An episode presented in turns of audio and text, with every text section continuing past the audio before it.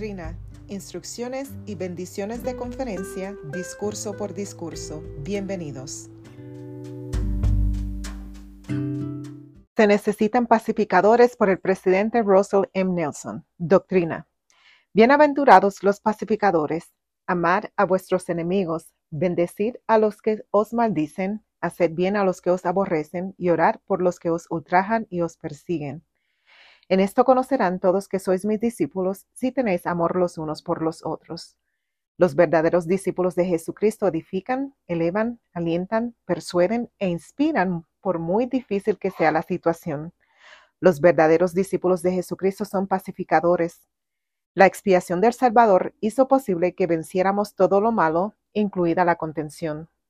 La contención es mala, Jesucristo declaró que aquellos que tienen el espíritu de contención no son suyos, sino del diablo, que es el padre de la contención, y el diablo irrita los corazones de los hombres para que contiendan con ira uno con otros. La caridad es el don espiritual que nos ayuda a despojarnos del hombre natural, el cual es egoísta, se pone a la defensiva y es soberbio y celoso. La caridad es la característica principal de un verdadero seguidor de Jesucristo. La caridad define a un pacificador. Dios vive. Jesús es el Cristo. Él está a la cabeza de esta iglesia. Instrucciones. Como discípulos de Jesucristo debemos ser ejemplos de cómo interactuar con los demás, especialmente cuando tenemos diferencias de opinión. Una de las mejores maneras en la que podemos honrar al Salvador es convirtiéndonos en pacificadores debemos interactuar con los demás de una manera más elevada y santa. Si hay algo virtuoso o bello o de buena reputación o digno de alabanza que podamos decir de otra persona, ya sea directamente o a sus espaldas, esa debe ser nuestra norma de comunicación.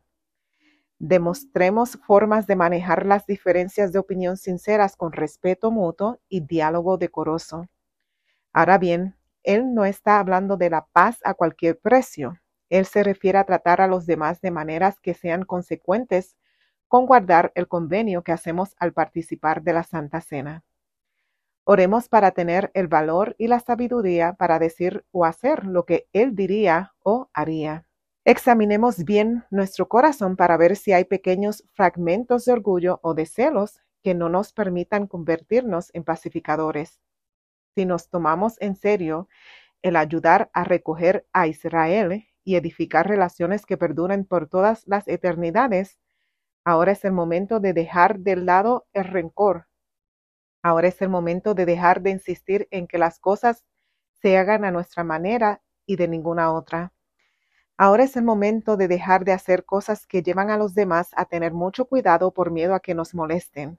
Ahora es el momento de que enterremos nuestras armas de guerra.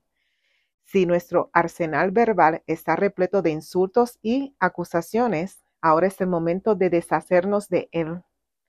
Expúlsenlo de sus relaciones.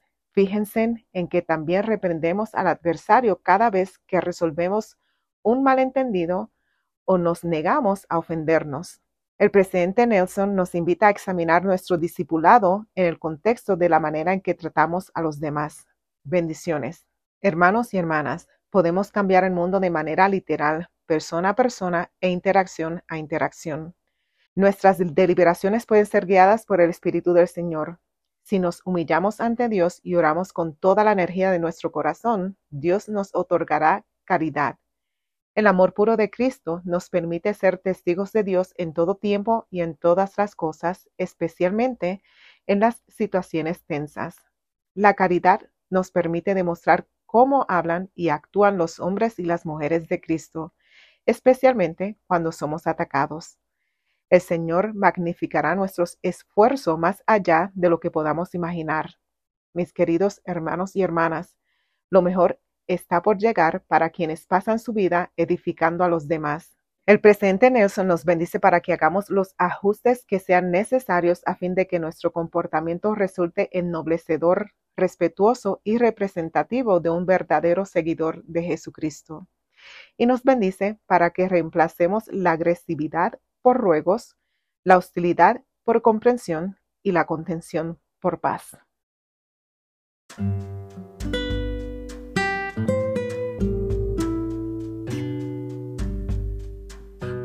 Es un podcast independiente y de acuerdo a mi conocimiento y habilidad. Para mayor entendimiento y conocimiento, los invito a leer o a escuchar el discurso en su totalidad encontrado en la página oficial de la iglesia churchofjesuschrist.org.